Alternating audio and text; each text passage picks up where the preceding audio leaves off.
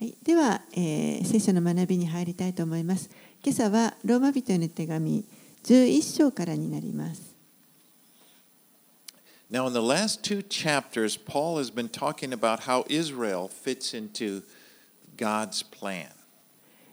前回この2回の章の中で、パウロが、え、イスラエルというのが神のご計画の中に含まれているということを語っていまし We た saw ところを学びました。Israel is God's, they were God's chosen people. イ They ス were ラエル special people. They were chosen by God in order that He would reveal Himself to the world through this relationship with Israel. イスラエルというのは神が選ばれた、えー民です。そして、えーこの彼らを通してこのイスラエルの民を通して全世界に神ご自身を表すために彼らをお選びになりました。And God had revealed Himself to Israel in a special way that He had never done with any other nation. そして神はこの民に対して他の民族にはあの表したことのない特別な方法で彼らに現れてください He, ました。he made special promises, special covenants with them. また、えー特別なや、えー、と契約を彼らと結ばれました。また、ご自分の立法を彼らにお与えになりました。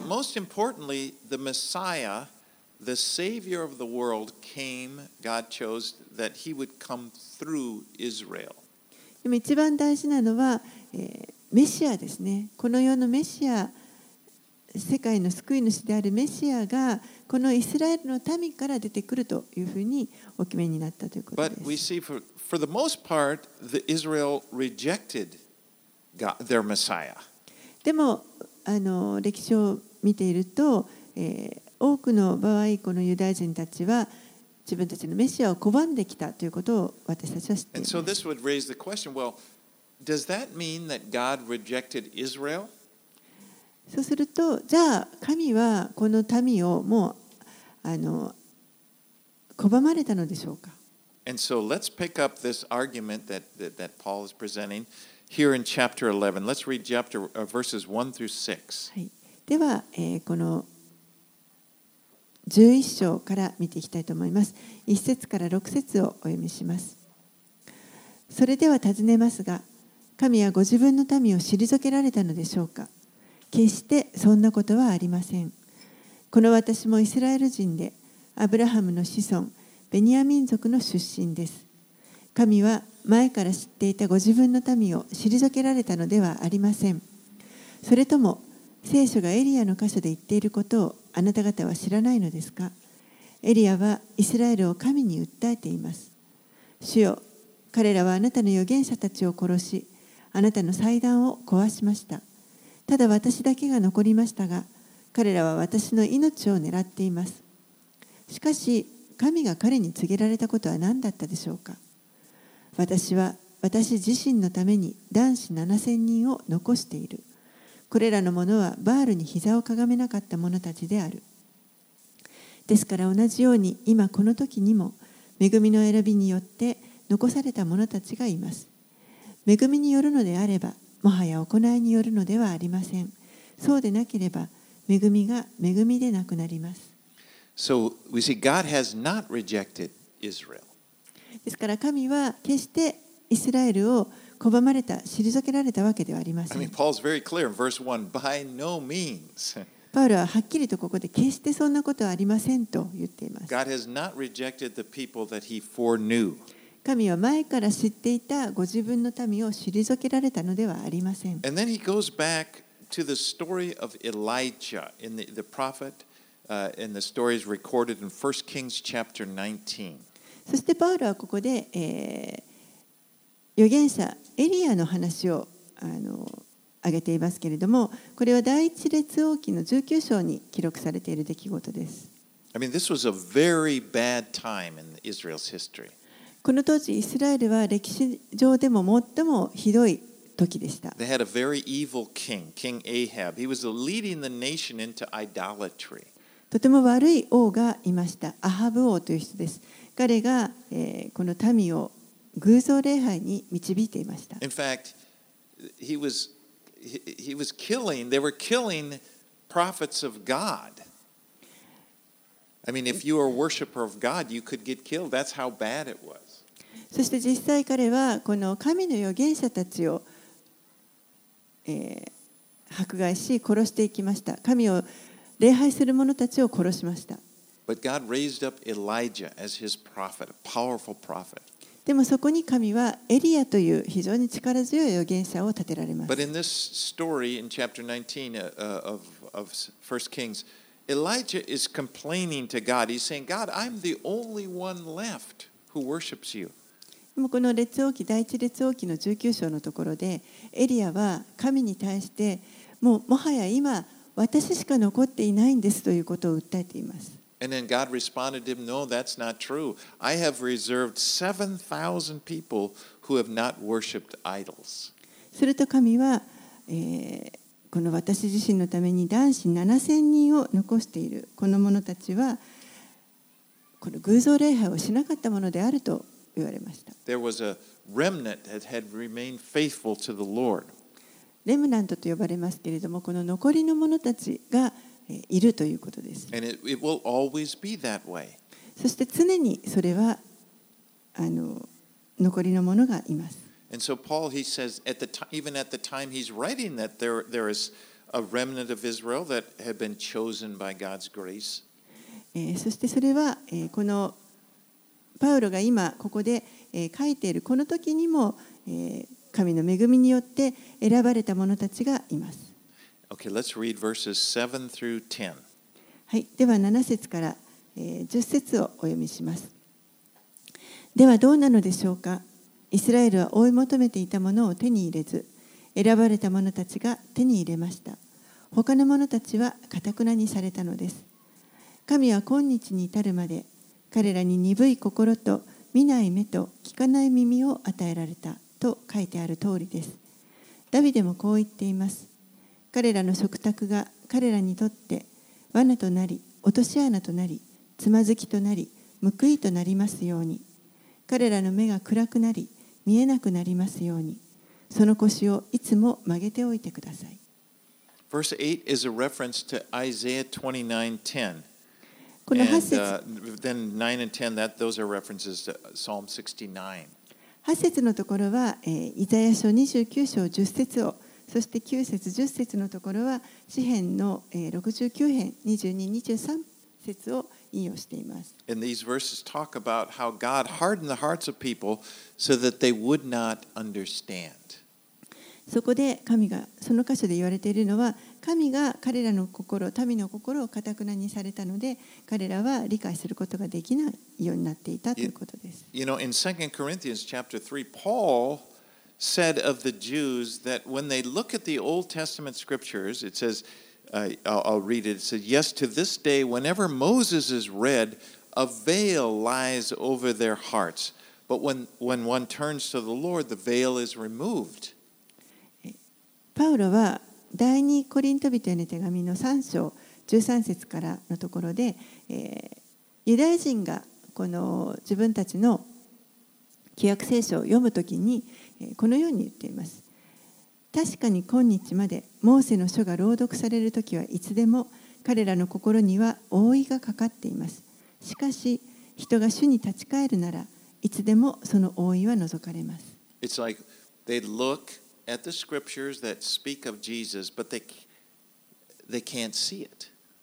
彼らが旧約聖書を見る聖書を見ますけれども聖書はこのイエスのことについてはっきりと示していますが、えー彼らはそれを見ることができません Now, when we studied chapter 9 a couple of weeks ago, we, we looked at how God hardened Pharaoh's heart. And after, after he first, well, it says, after Pharaoh first hardened his heart a number of times, then God hardened. It says that God hardened Pharaoh's heart. 少し前9章のところで私たちは神がこのエジプト王パロのファラファラオの心をかたくなにされたというところを見ましたけれども、えー最初はファラオが自分で自分の心をかたくなにしていましたでそれが何度か続いた後に、えー最後に神が、ファラオの心をかたくなにされたとありました So we see this principle in the Bible that if a person, you know, hardens their heart, God will kind of confirm it. He'll, okay, that's what you want, and He'll let it get hard. ですからこのあの聖書の原則として、えー人が自分の心をかたくなにしていくならば神はあえてそれをじゃあそうしたいならそうしなさいと、えー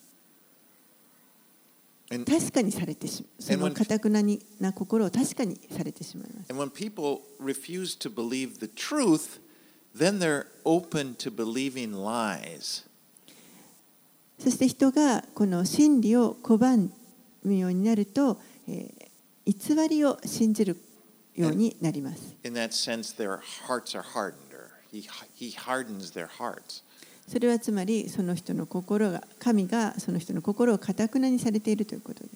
But now, in the case of the Jews, Paul is talking about a hardening that's come upon them. God has more reasons uh, to allow them to remain blinded, and he's going to talk about that. でもこのユダヤ人の場合にえー関しては、えーその彼らの心をかたくなにされるというのはそれだけではない。それ以上の理由が実は神の方に神にあった。だから彼らはこの目目が見えない状態のままにされていたということが分かります。それをパウロが次に書いています。Okay, let's read verses 11 and 12. 11節12節をお読みします。それでは尋ねますが彼らがつまずいたのは倒れるためでしょうか。決してそんなことはありませんかえって彼らの背きによって救いが違法人に及びイスラエルに妬みを起こさせました彼らの背きが世界の富となり彼らの失敗が違法人の富となるならなるのなら彼らが皆救われることはどんなに素晴らしいものをもたらすことでしょう So again, we see God has not given up on Israel. He says there again in verse 11, by no means, kind of emphatically. えーここでまた、あのー神は決してイスラエルを諦められたわけではないということが分かります。パウロははっきりと11節でも決してそんなことはありませんともう一度言っています。God's plan is that many Jews would, would, will be saved and come to know Jesus as their Savior. 神のご計画はえー多くのユダヤ人たちが救われてそしてえーイエスを自分の救い主としてえー受け入れることができるようになるということでした。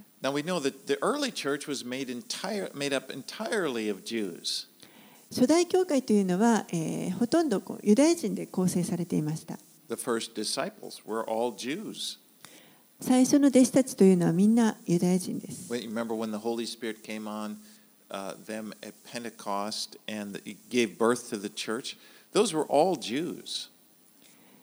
ペンテコステの時に、えー、聖霊がこの集まっていた、えー人々の上に下りましたけれどもそこにいた人たちというのは皆ユダヤ人でした。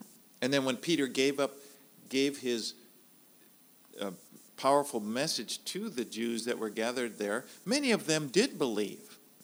そしてペテロが非常に力強いメッセージをお語っていた時に、えー多くのユダヤ人たちがそこにいた人たちが信じました。Now, Paul refers to these Jews that believed as the, he calls them the elect. パウロはここでユダヤ人たちのことを選ばれた者たちと言っています。Verse 7, he says, The elect obtained it, but the rest were hardened.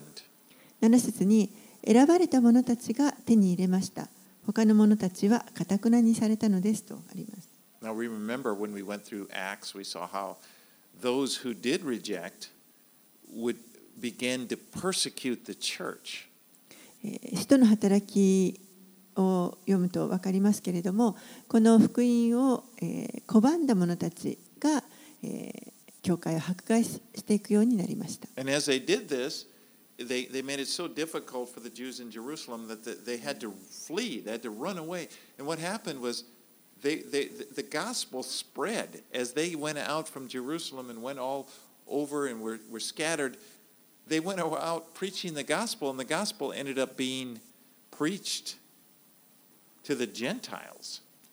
ユダヤ人ユダヤ人たちがエルサレムでこの信仰を守ることがだんだん難しくなってきたのでエルサレムの外にこう散っていくようになりましたそして、えーその散らされたところに行って、えーそこで福音を述べ伝えるようになったのでこの福音がどんどん広まってそしてユダヤ人にも、えー広げられました So the, the this rejection of the gospel by Israel, actually, God, in his wisdom, he kind of used that to bring the gospel to the Gentiles.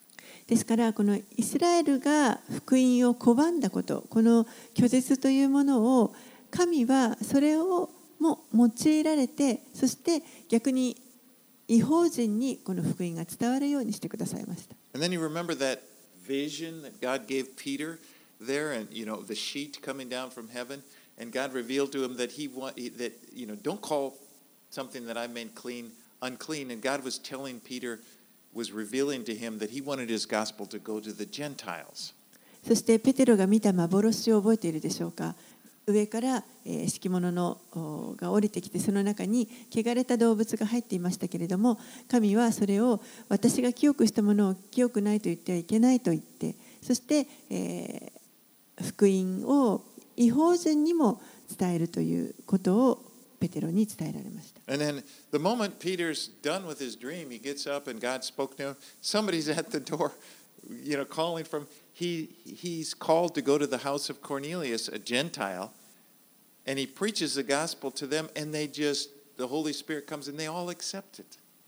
そして、えーそのペテロが幻を見て見終わった時に違法人であるコルネリオという人が訪ねてきてそして、えー彼のところに行ってこの福音を違法人である人のところに行って、福音を述べ伝えていると、えーそこに精霊が違法人の上にも下るということが起こりました。And then later on, God sent Paul out to preach the gospel to the Gentiles, and we saw how it just spread throughout the world.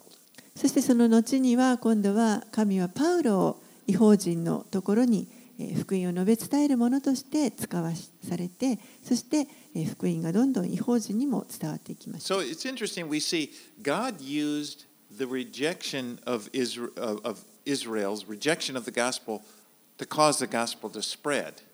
ですから神は、えーこの福音に対するイスラエルの拒絶というものをこれを用いて違法人に福音を広めるということをされました。 And then we see that the Gentiles' acceptance of the gospel, the very fact that they accepted it, their lives were changed. He used that uh, to make Israel jealous in order that they would get saved. そしてさらに今度はその違法人たちが福音を受け入れるとその彼らが受け入れたということが、えーユダヤ人に妬みを起こさせてそしてさらにユダヤ人をも救うという And then so now the salvation is, is offered to everyone, both Jew and Gentile.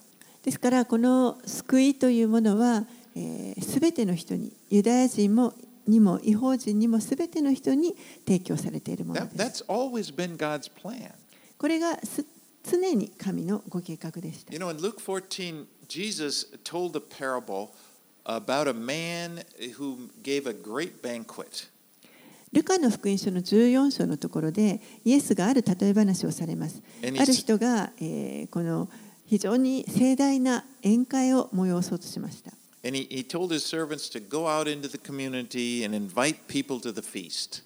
そしてしもべたちに、えーこの出て行って招いた人たちをあのこの宴会が用意できたから呼びなさいと命じます。And as they did this, they went out, the, but the reaction of the people was like, they gave these really lame excuses, like, eh, I don't know, I'm, I'm kind of busy. でもそそのようにしもべたちが出て行ってこの声をかけていくとみんながもうなんとなくこの断宴会に出席することを断っていやちょっと忙しいので You know, I got this land. I, I, I gotta, I'm, I gotta go look at, check out this land I bought. いや私はちょっとあの Uh, I've got. They said they bought some land. あの.ちちょっと土地を買ったので見に行かなきゃいけないんです。いや、私は牛を買ったのでちょっと試しに行かなければいけません。The, the idea, by the way, in those days when a, if, a, if a person, the leader of the town, gave a feast, it would be a great honor to come. So it, what- what's coming, I guess in our culture, we don't really realize it, but the idea that Jesus is trying to say was just, just, just, just it's very offensive. It's like you, you're offered this and you don't even, it's like you, you would offer some little excuse not to come. That, that's outrageous. この当時この宴会を催す催してこう人々が招いた人たちがこう来てくれるということはその栄誉を表すことにつながりましたですからこんな小さなあの言い訳によって、えー来てくれないあの宴会に出席しないということはこれはもう本当にあの主人にとっては怒りを覚えるような、えー侮辱であるということです。And then, so this man in the parable says to his servants, Well, go out now, that it, since they don't want to come, go invite the blind and the lame, people that you wouldn't normally at that time invite to a feast. そしてその例え話の続きでは、えー、その主人は、えー、もう怒ってですね、もう外に出ていって、目の見えない人たちや足の不自由な人たち、通常だったらこういったその宴会などには招待してもらえないような人たちを招きなさいと。And so then the servant said, Well, we did that, and they're coming, but there's still a lot of room. And so he said, Okay, Luke 14 23, go, go out to the highways, the hedges, and compel people to come, that my house may be full. そしてしもべたちは行ってそのようにして戻ってきました。で、えーみんな来たんですけれどもまだ席が空いていますと。すると主人はルカの福音書14章23節にあります。すると主人はしもべに言った。街道や垣根のところに出て行き、無理にでも人々を連れてきて私の家をいっぱいにしなさい。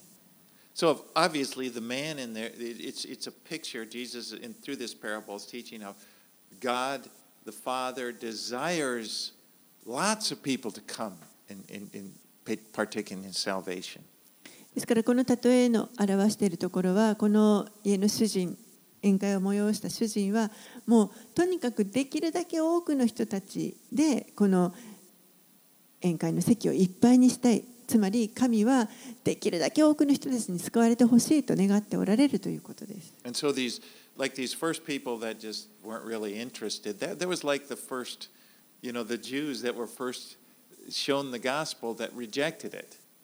最初にこのまれかれてた人たち、この興味を示してくれなかった人たちというのは、イスラエルのあユダヤ人ですね、この最初に福音が伝えられたユダヤ人です。を表しています。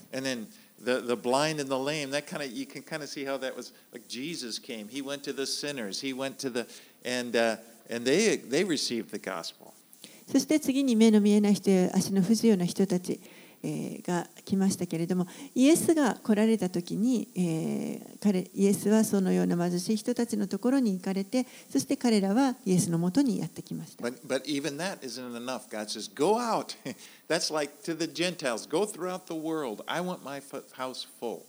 でもそれだけでは十分ではなかったのでえー外に出て行ってもっとあの人々を呼んできなさいそれが違法人にもう福音がどんどん述べ伝えられたということです You know, God has opened up His kingdom. It's available to whoever would choose to come in.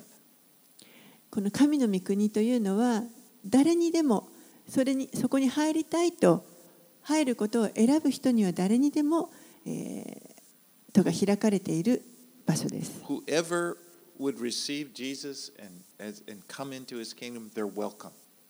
誰であってもイエスを信じて、えーこの方を受け入れた人は、えーそこにその神の国に温かく迎えられます。Now, Paul is reasoning in these chapters, and he's been kind of talking uh, to the Jews, and then now in verse 13 and 14, he's kind of addressing the Gentile readers, or the Gentile members of the church. ここまでずっとパウロはこのユダヤ人たちに対してちょっと議論しているところがありましたけれども今度は13節14節ここから、えー、違法人に対して語っています。Let's read 13 and 14. はい、13節14節をお読みします。そこで違法人であるあなた方に言いますが私は違法人への使徒ですから自分の務めを重く受け止めています。私は何とかして自分の同胞に妬みを起こさせて彼らのうち何人かでも救いたいのです。So God had chosen Paul to be, as it said, an apostle to the Gentiles, just as he had chosen Peter to be the apostle to the Jews. 神はこのパウロを違法人の使徒として選ばれました。それはペテロをユダヤ人の使徒として選ばれたように同じようにことです。We see that in Galatians chapter 2. ガラテヤ人への手紙2章の7節に書かれています。But Paul, who was a who loved the Jews, he he he hoped that that, that, that his ministry to the Gentiles would provoke the Jews to, to make them jealous so that they too would receive Jesus as their Savior. そしてパウロは本当にユダヤ人を愛していましたからこの自分の違法人に、 えー、対するミニストリー自分の違法人に対する働きを通して、えー、それによって同胞のユダヤ人たちに妬みを引き起こしてそして彼らもまたイエスを自分の救い主として、えー、受け入れることを願っていました。Right, let's read、uh, verses 15 and 16. 15節16節をお読みします。もし彼らの捨てられることが世界の和解となるなら、彼らが受け入れられることは死者の中からの命でなくて何でしょうか？麦の発穂が聖なるものであれば、こねた粉もそうなのです。根が聖なるものであれば、枝もそうなのです。Ezekiel, the prophet Ezekiel in chapter 37 records this vision that he had about the nation of Israel. エゼキエル書37節のところで、えエゼキエルがイスラエルのこの民について見た幻というものが書かれています。And in this vision, at this time, Israel had been destroyed, and the people were living as a nation. Their nation had been destroyed, and they were living in captivity in Babylon. その当時、イスラエルはこの民族として、イスラエルはあの滅ぼされてしまってそしてバビロンに捕囚として連れて行かれていました。I mean, it seemed like it's over. We're done. You know, we, God let us be conquered. We're no longer a nation. It's, it's もう国がなくなってしまって、えー、もう神はこのイスラエルを終わらせてしまわれたんじゃないかと思えるような状態でした。But, but God gives Ezekiel this vision, and in this vision, he just sees a valley of dry bones. でそこで、えー、主がこのエゼキエルに幻を、えー、与えられますけれどもその幻の中で、えー、その乾いた地にあ乾いたもう死んだ骨がこの、えー、乾いた地のところにたくさんあるのを彼は見ました。And then God says to Ezekiel, He says, Can these bones live? そして神がエゼキエルに対してこの骨たちは生き返ることができるかと尋ねられます。I love Ezekiel's answer that he said, Lord, you know. エゼキエルの答えがいいんですけれども、主よあなたがご存知です。But then God said to him, prophesy. He told Ezekiel, prophesy to these dead bones. And Ezekiel did that. And as in his vision, as he prophesied to these dead bones, all of a sudden they started moving. They started coming together. Flesh became on these bones, and they became bodies that stood up and came back to life. すると神はエゼキエルにこの骨に向かって予言せよと言われます。 そしてエゼキエルが骨に向かって予言をする始めるとその骨がこう集まってきてですねくっついてそして人の形になって人の体ができて立ち上がりました。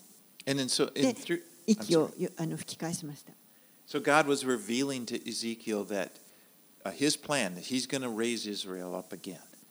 ですから神がエゼキエルに対して神ご自身がこのご自分の民をもう一度集めて生き返らせるということをこの幻を通して見せてください。And then, like he says in verse 15 here, he's talking about life from the dead. Their acceptance would mean life from the dead. そして、えーこの15節にありましたように死者の中からの命ということです。Now, in verse 16, he compares Israel to the tree that has holy roots. And then he continues, and, and again, he's addressing the Gentile readers. 16節で、えーパウロはこのイスラエルを、えー一つの木と例えています。でその木には聖なる根があります。Let's read verses 17 through 21. でそのことを、えーこの違法人の読者に続けて、えー語ります。17節から21節をお読みします。枝の中のいくつかが折られ、野生のオリーブであるあなたがその枝の間に接ぎ木され、そのオリーブの根から豊かな養分を共に受けているのなら、あなたはその枝に対して誇ってはいけません。たとえ誇るとしても、あなたが根を支えているのではなく、根があなたを支えているのです。するとあなたは枝が折られたのは私が接ぎ木されるためだったと言うでしょう。その通りです。彼らは不信仰によって折られましたが、あなたは信仰によって立っています。思い上がることなく、むしろ恐れなさい。もし神が本来の枝を惜しまなかったとすれば、あなたをも惜しまれないでしょう。So he reminds the Gentiles that it's only by the grace of God that they have been grafted into the, the tree of God, so to speak, the root which is Israel. ここで、えーパウロはこの違法人たちに対してあなたたちは神の恵みによっただただ神の恵みによってこの神の木に接ぎ木されたのだとでそれは、えーその根はイスラエルであるということを思い起こさせています You know, we, we Gentiles, we owe a lot to the Jews. 私たち違法人は実はユダヤ人に対してたくさん、えー借りがあります負っているものがあります You know, you think about it. We, we, uh, we share in many of the same covenants. Not all of them, but many of the, the covenants, like the, from Abraham on, we, we share in the benefit of those covenants. まず私たちは、えーこの全てとは言いませんけれども神がユダヤ人に与えられた契約の、えーその一部を私たちも共有させてもらっています You know, the Bibles that we're reading, that, that, that came from the Jews. また聖書ですね。私たちが読むこの聖書もこれもユダヤ人から来ています。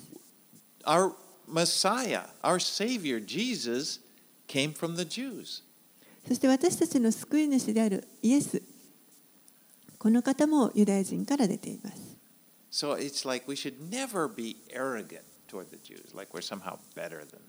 ですから私たちは決してこのユダヤ人よりも自分たちの方が優れているとかそのように高慢になるべきではありません.むしろ彼らに感謝すべきです Now, he uses this very interesting picture of branches of an olive tree being broken off so that other branches could be grafted in. ここでパウロは、えーこのオリーブの木の枝が折られて別の木の枝オリーブの木の枝を接ぎ木するというその、えー話をしています Now, this was a practice that they would often do in the a- ancient farmers. They would break off branches of an, of of an olive tree that weren't bearing fruit. And, um, and then, in order, then they would take new branches and graft them in. And what these new branches did, we, they would kind of stir up the, the tree. The whole tree would, it would kind of invigorate, reinvigorate it, cause it to come and bear more fruit. これは当時あのよく行われていたことで、えこのオリーブの木の枝の一部をですね、この別の枝を取ってきてそれを接ぎ木することによって、えその木全体がもう一度活気を取り戻してより多くの実を結ぶようになるということがよく行行われていました。And he talks more about that. Let's read 22 through 24. 22節から24節をお読みします。ですから見なさい、神の慈しみと厳しさを。倒れた者の上にあるのは厳しさですが、あなたの上にあるのは神の慈しみです。ただし、あなたがその慈しみの中にとどまっていればであって、そうでなければあなたも切り取られます。あの人たちも、もし不信仰の中に居続けないなら接ぎ木されます神は彼らを再び接ぎ木することがおできになるのですあなたが本来野生であるオリーブから切り取られ元の性質に反して栽培されたオリーブに接ぎ木されたのであれば本来栽培された枝であった彼らはもっとたやすく自分の元のオリーブに接ぎ木されるはずです I, I read some really interesting stuff about this, uh, about grafting. この接ぎ木ということに関してちょっと私は興味深い記事を読みました And it talks about, now when he says cultivated, the cultivated olive trees are the ones that the, on, on the, in the orchards, the farm, that they would produce the olives that we eat. えーこの栽培されたオリーブの木というのは、えーきちんとその、えーオリーブ畑で、えー人によって手を入れて栽培されてこの実を結ぶ食べる実を結ぶあのオリーブの木にということです.食べたり、まあ、あの油を取ったりするものですね.でもこの、えー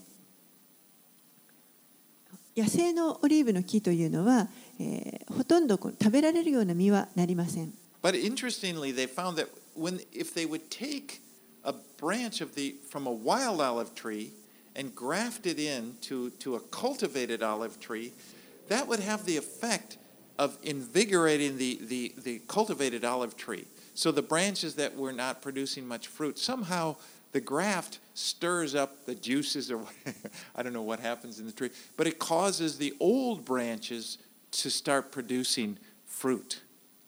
でもですね、その栽培しているオリーブの木に野生の オリーブの木の枝を、えー取ってきてそれを接ぎ木することによってそのもともと栽培していたオリーブの木が、えーもう一度ですねその野生のオリーブの木の接ぎ木によって、えー何か木の中で何が起こっているのか分かりませんけれども活力を得てそして、えー前よりもさらにもっとあのたくさんの実を結ぶことができるようになるということです。But, but not only that, but they found that this wild branch that they would graft in started to produce good fruit that you could eat.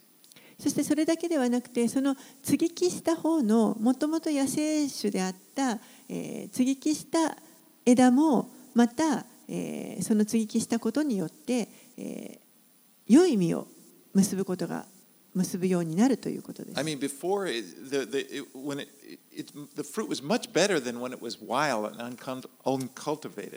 この野生の状態、野生の木の状態のままであった時よりも、接ぎ木した時の方がそこから出てくる実というのは、はるかに良いものになるということです。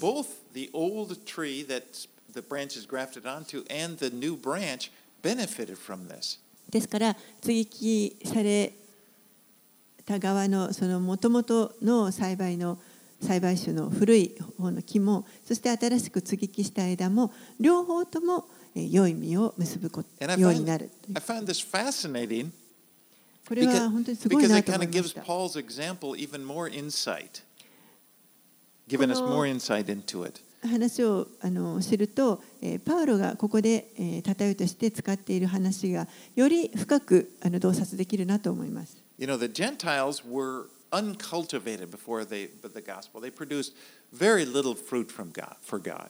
違法人というのはこの福音を前にして、えーそもそもこのほとんど実を結ぶことがありませんでした。 But after they were grafted into uh, the, the tree of faith, so to speak, into Israel, it's like they started to produce, the Gentiles started producing good fruit for God.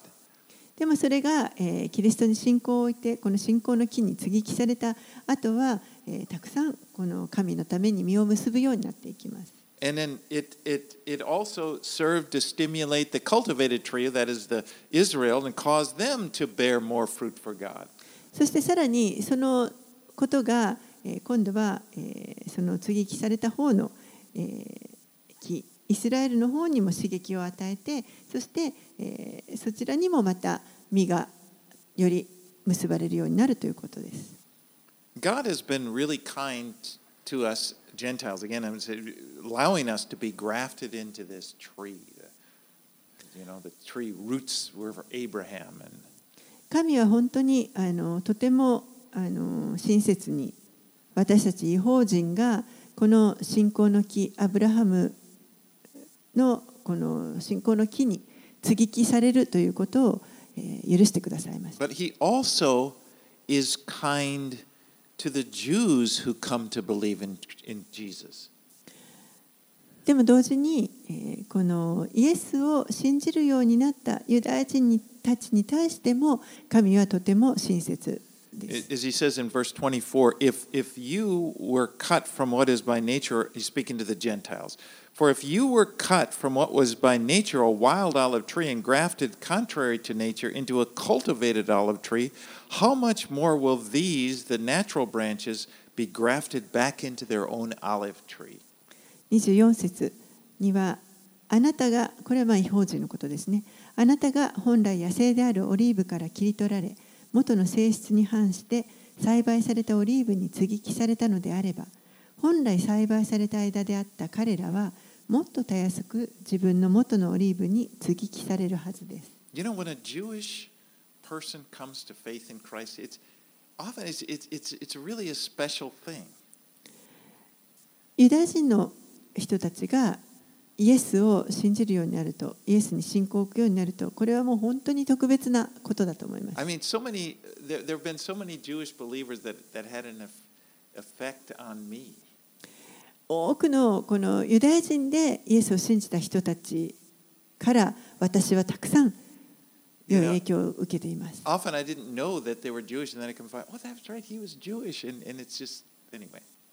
大抵の場合その人がユダヤ人だったということを知らないか最初は知らないんですけれどもああなたユダヤ人だったんですかって後から分かること But が you あ know, ります they have such a rich heritage, the Jews do. And then when they come to faith in Christ, it's like it all makes sense. It all lines up, and, and it's like really a beautiful thing. ユダヤ人たちはもう本当に豊かな財産をこの神から受け継いもともと受け継いでいますからイエスを信じるようになるともう本当にそれが素晴らしいあのもう理解がとても深くなりますので、えー You know, I think it's true for all nationality. There's something special. Maybe this is far from the point, but there's special about our faith that's kind of a, part of our culture. When we come, come to faith, God reveals Himself through different people in different ways. なので本当にこのユダヤ人たちが信じるというのは素晴らしいしいことなんですけれどもでも同じようにどの民族であってもどういう人たちであっても神はその独特な特別な方法を持って、えーその人々を用いられますのであのそそのそれぞれの、えー特徴を持った素晴らしいあの実が結ばれます。You know, you just meet people. I was really blessed in my early Christian days. I met people from many. I was in part of this missionary group that had lots of different nationalities, and it was so cool to see, to, to have the influence of them. 私は最初クリスチャンになりたての頃にあの関わっていたその宣教団体は本当にいろんなと国からいろんなあのクリスチャンの人たちが集まっていましたのでそこから私はすごくたくさん良い影響を受けました one。of the early influences for me is the guys from Fiji. I was talking to this guy from Fiji, and and it's like the Lord used him to really. That's one of the reasons I'm a missionary. である一人のあのフィジーから来ているあの宣教師の人がいたんですけれどもその人がもう本当にすごくあの私はあの感銘を覚えてそして、えー彼があの理由で、まあ、私自分も宣教師になったということがありま But す you。know, in every nationality, there's something. And you, a lot of times we don't know it, but when a person comes to Christ, it's like these Gentiles, they didn't, well, we're, I'm talking, Gentiles refers to all people, but it's like they didn't bear any fruit for God, but when they come to Christ, they're bearing good fruit. That's God's vision for the entire world. あの多くの あの違法人の人たちですね。いろんな人たち。神を、えー、知る前は全くこの神のために身を結ぶということもなかったような人々が神を知るようになってイエスを信じるようになってそして神のために豊かな実を結ぶ、えー、それが世界中にこう広がっていく。それが神のご計画です。And one of the reasons I say this, and I'll get back to the verses now, but after this, but in Japan, you know, there's so very few Christians, that we kind of get used to it. It's almost like people, you, you, you can sort of think, well, the Japanese people, they're not Christian. But in God's eyes, I believe we should have a vision that, that when Japanese come to Christ, as I've seen, as I've seen in you, there's something special. There's this special fruit that's unique to the Japanese. また日本人について考えると日本は本当にこのクリスチャン人口はとても少ないですけれどもでそれをもう私たちは当たり前のように思っていますけれどもでも、えー、一度この信じたクリスチャンになった人たちというのはもう本当に特別であの素晴らしいこの日本人の独特のこの素晴らしい実を結ぶ結んでいると思います。Anyway, okay, let's get back to uh, 25 through 27. Let's read. はい。で25節から27節をお読みします。兄弟たち、あなた方が自分を知恵のあるものと考えないようにするために、この奥義を知らずにいてほしくはありません。イスラエル人の一部がかたくなになったのは、違法人の満ちる時が来るまでであり、こうしてイスラエルは皆救われるのです。救い出す者がシオンから現れ、ヤコブから不経験を除き去る。これこそ彼らと結ぶ私の契約、すなわち私が彼らの罪を取り除く時であると書いてある通りです。You know, it's interesting to think as we read this that, that in God's mind, it seems that what Paul is saying there is a number of Gentiles that when they come to faith, it's going to usher in this final chapter in, in his plan of salvation.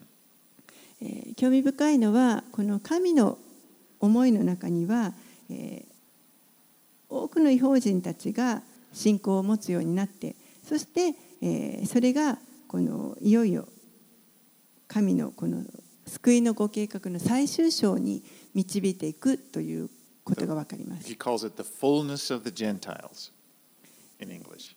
I don't know what it is in 日本語。ここに、えっ、ー、と、And 25. 違法人の満ちる時が来るというふうに書かれていますね。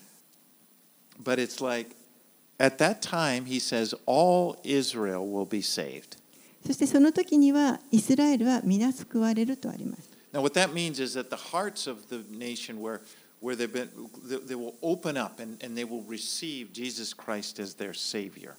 その時にはイスラエルの民はみんな心が開かれてそして、えー、イエスを自分たちの救い主として受け入れるということです。Now, we don't, sometimes people get the idea, there's not a special salvation that's different from, I mean, this, this expression, all Israel, it doesn't mean that, it, it, it means that the nation as a whole will be saved.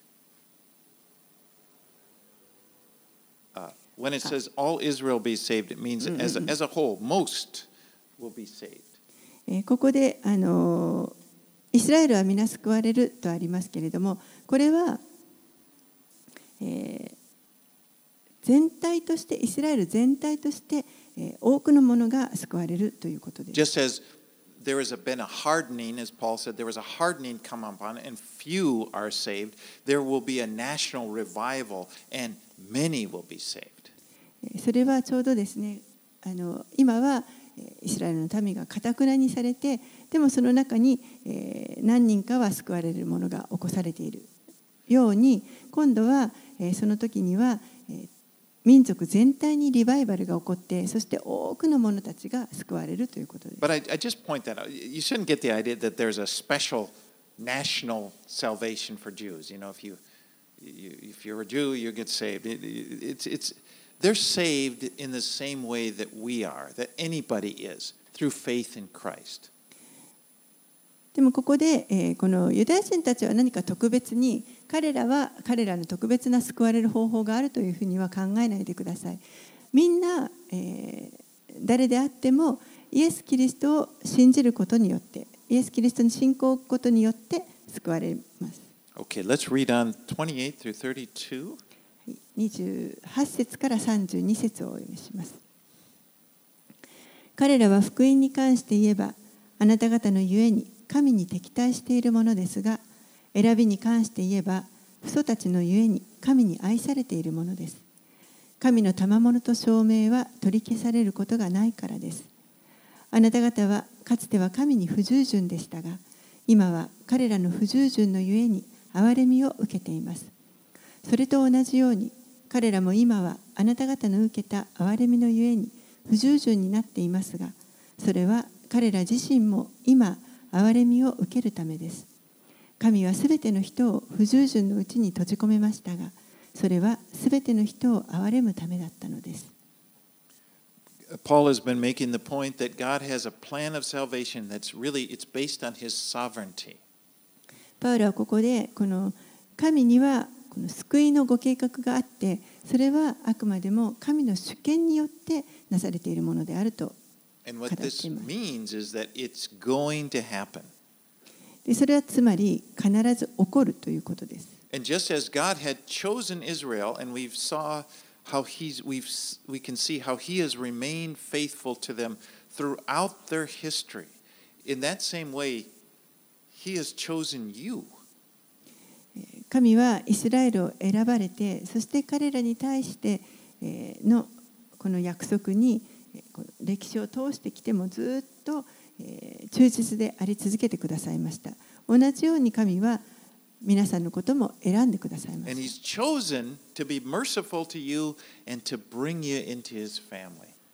たあなたに対して憐れみをかけるということを選んでくださってそして神の家族に入れてくださいました And he says in verse 29 For the gifts and the calling of God are irrevocable. 29節には神の賜物と証明は取り消さ取り消されることがないからですとあります。And as we see, as Paul's writing, it's th- this is the reason he has not given up on Israel.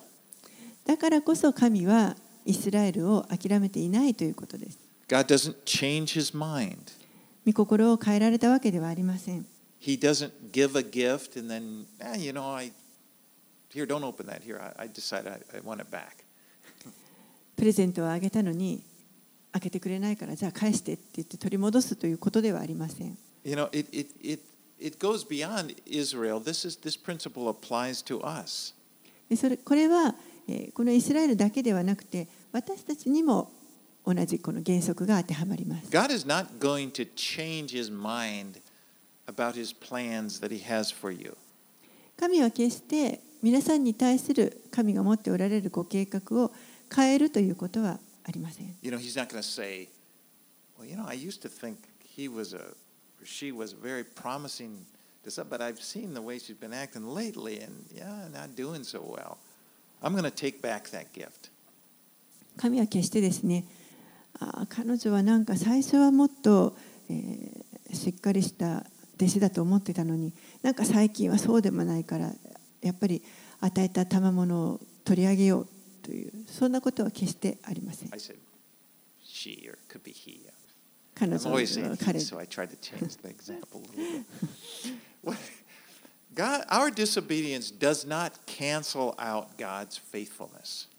私たちの不従順というものが神のこの忠実さを取り消してしまうということは決してありません And this is a big deal. This is a big thing to get straight.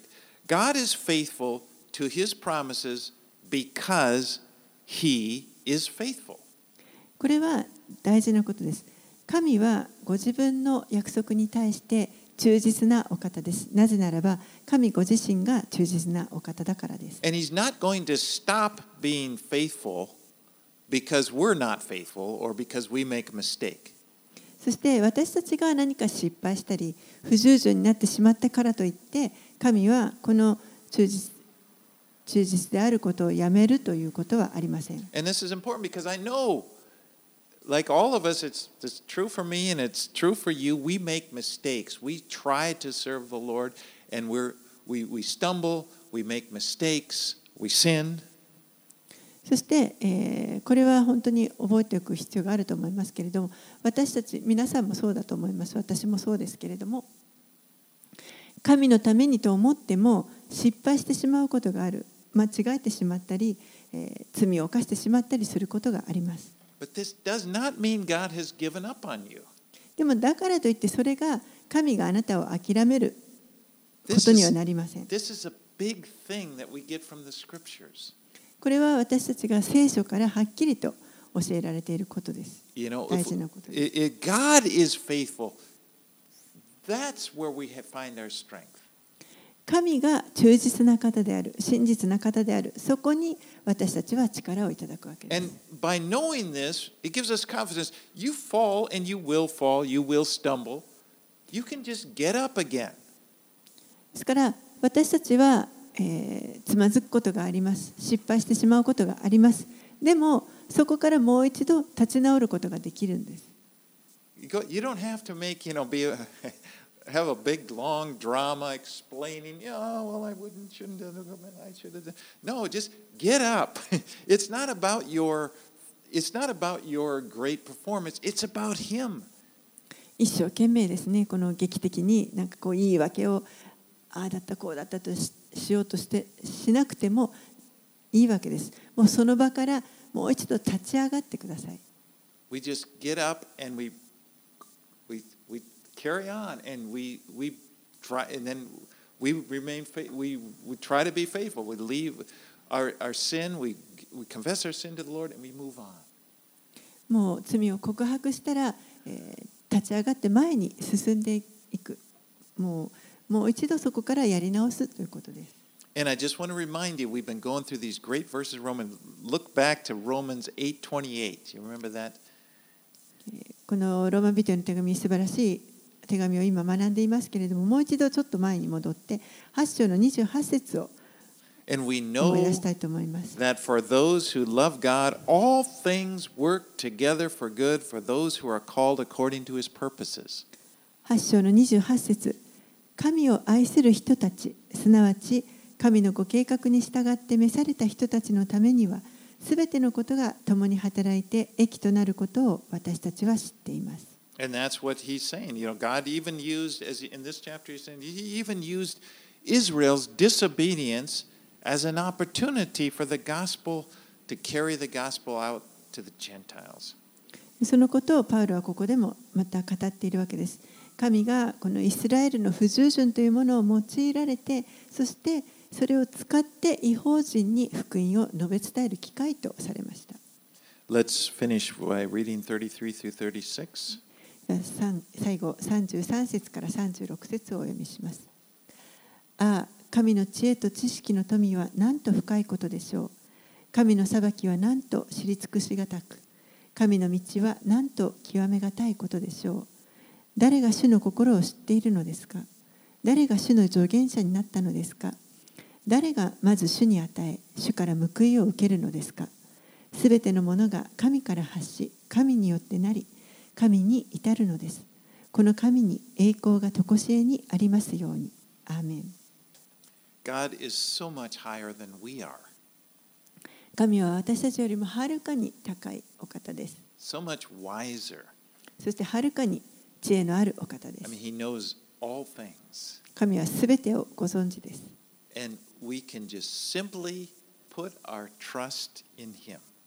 私たちはただもう本当に単純にこの方に信頼を置くことができます。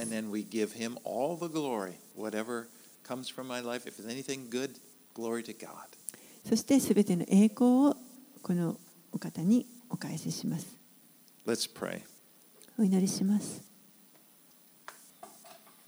Lord, we do praise you for your wonderful wisdom.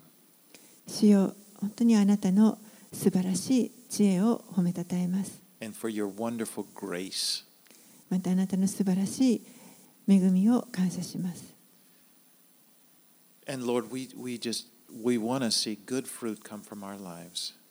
主よ私たちは 自分の人生から良い実を結びたいと願っています。主をあなたこそがこの畑を耕してくださる主人です。ですからどうかあなたの御心を私たちのうちに行ってください。